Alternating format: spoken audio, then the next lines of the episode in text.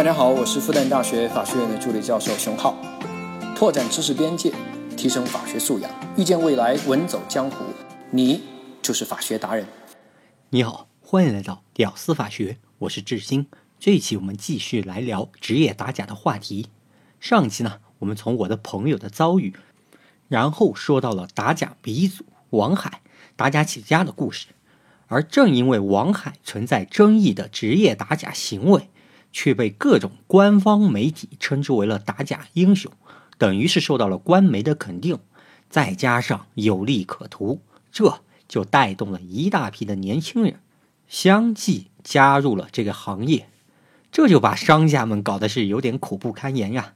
但商家也不是每次都会妥协的，那很多商家呢就选择了跟你职业打假人干到底呀。那这俩干到底，其实为难的哈是法院。法院就非常纠结哈，一边呢是高举着消法武器，其实没那么好的原告，而另外一边呢是其实没那么坏的商家。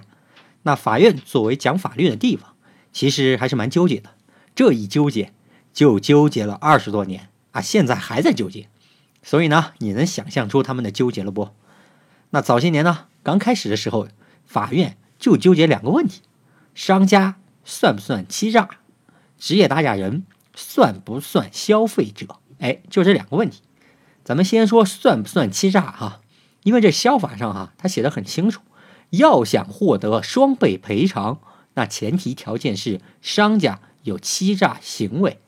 原告王海说：“你商家啊，明明知道这是山寨的索尼耳机，你还卖给我，那这就是欺诈呀，必须双倍赔偿。”被告商场说：“哈，拜托兄弟哈，正品索尼耳机，我怎么可能卖那么便宜给你？我要是拿个山寨的耳机，然后我卖正品的价格给你，这算欺诈，我认。但我卖给你的就是山寨耳机的价格啊，你都要说我欺诈，那我可不认。顶多按照原来的钱啊赔给你就算了，双倍赔偿那不可能。那法院这边呢，各地法院各个法官之间。”观点啊，那都是不一样的。有的法官认为，商家啊，你明明知道自己卖的就是假冒商品，你就有告知义务。那你不主动履行，那你就是欺诈行为，是吧？不作为的欺诈。而另外一边呢，法官认为，你原告哈，你知假买假，那就没有被骗到呀，对不对？骗人与被骗之间因果关系断裂。另外呢？虽然卖家是山寨货，但价格并没有按正品的价格卖你，所以在公平原则上没有太大的问题，不算有欺诈。你看，这还是法官与法官之间哈都有巨大的争论，而另外一个争论呢就更加激烈一些，也更底层一些这个问题，那就是这些知假买假的原告，哎，到底算不算消费者呢？哎，这直接决定了王海这类人的行为到底应不应该受到消法的保护这个问题哈。从当时的环境来看，舆论也好，媒体也好，主要还是认为算消费者。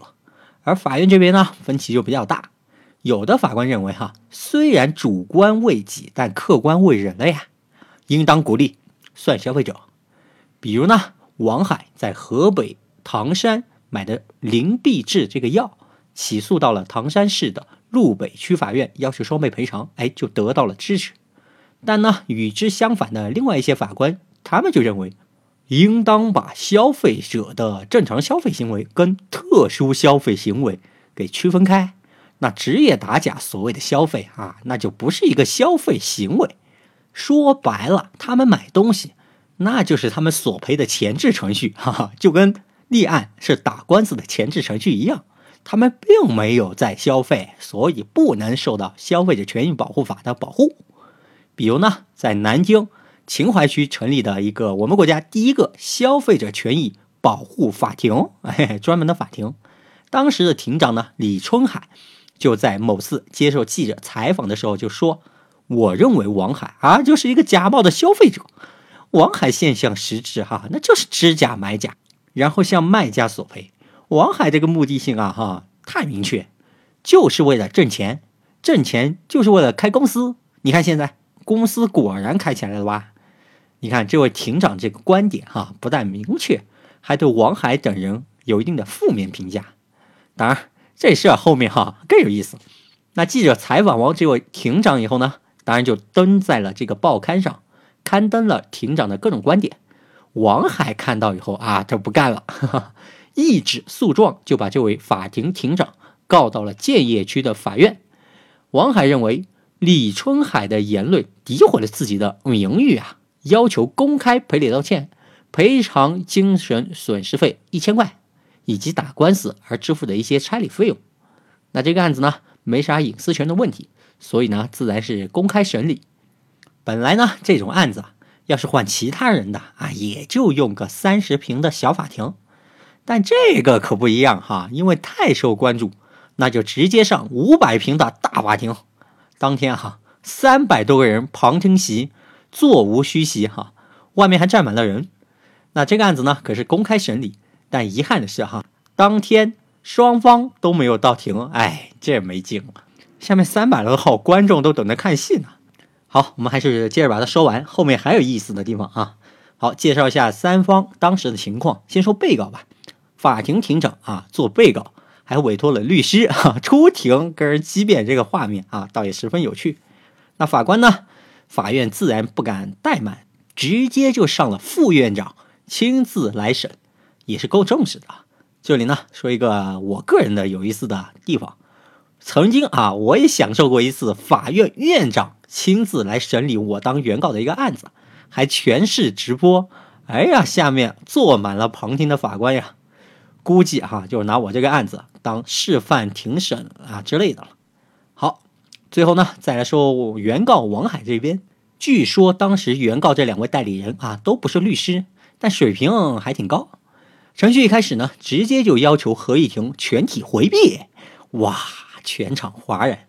回避理由是建邺区某民庭法官曾经在江苏某报纸上公开发表文章，支持李春海，鄙视王海。那这还审个屁呀，对吧？此民庭法官的观点啊，一定程度就代表了建邺区法院的观点，所以呢，要求你们法官通通回避。也别说人王海是杠精哈，这申请其实还是有点理由的，而且人手上还有证据啊。要知道，普通的庭审，绝大多数情况下申请回避都是没有证据的。你看人这儿还有证据呢。那听完王海这边申请回避，哇，旁听席一下子啊，议论纷纷。那这个做副院长的审判长呢，一看一上来就申请回避，而且还有证据，毕竟那么多媒体盯着呢，当场驳回啊，那也需要有合正当合适的理由，不是对吧？于是呢，休庭十分钟啊，请示领导去了。啊，要我说吧，这副院长啊，审案子就一个回避问题都不敢拍板，也真是我觉得。十分钟后啊，当时的代院长就出庭亲自宣布。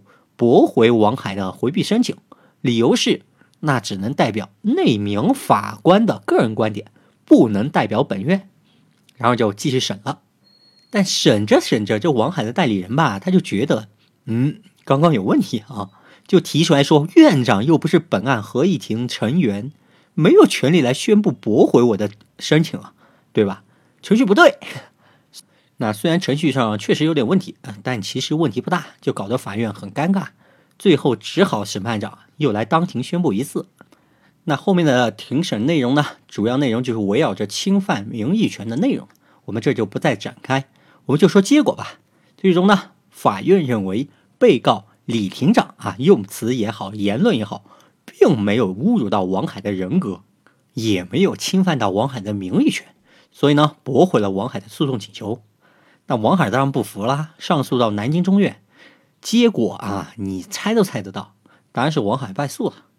这个当时备受关注的案件就这样结束了。记者当然不会放过采访著名败诉人王海的机会啦，就赶紧就追着采访王海败诉感想。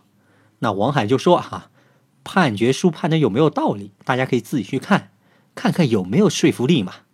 我现在遗憾的是。”中国没有可以告法院的地方，否则我一定告法院的。更可怕的是，中国公检法啊，都归一个政法委管啊。你看王海说的这话，激进到了何种程度？输了官司还想告法院？当然，至于他说的有没有点道理呢？不做评论哈，请你自己体会。好的，这期节目我们就说到这里。另外呢，我的付费专辑加社群已经建立了，限时优惠中，添加我的微信一九九九五九四四六七七一九九九五九四四六七七来获取。好，能听到最后的都是真爱。我是志新，我们下期再见。She says, Wake up, it's no use pretending. I'll keep stealing, breathing her. Birds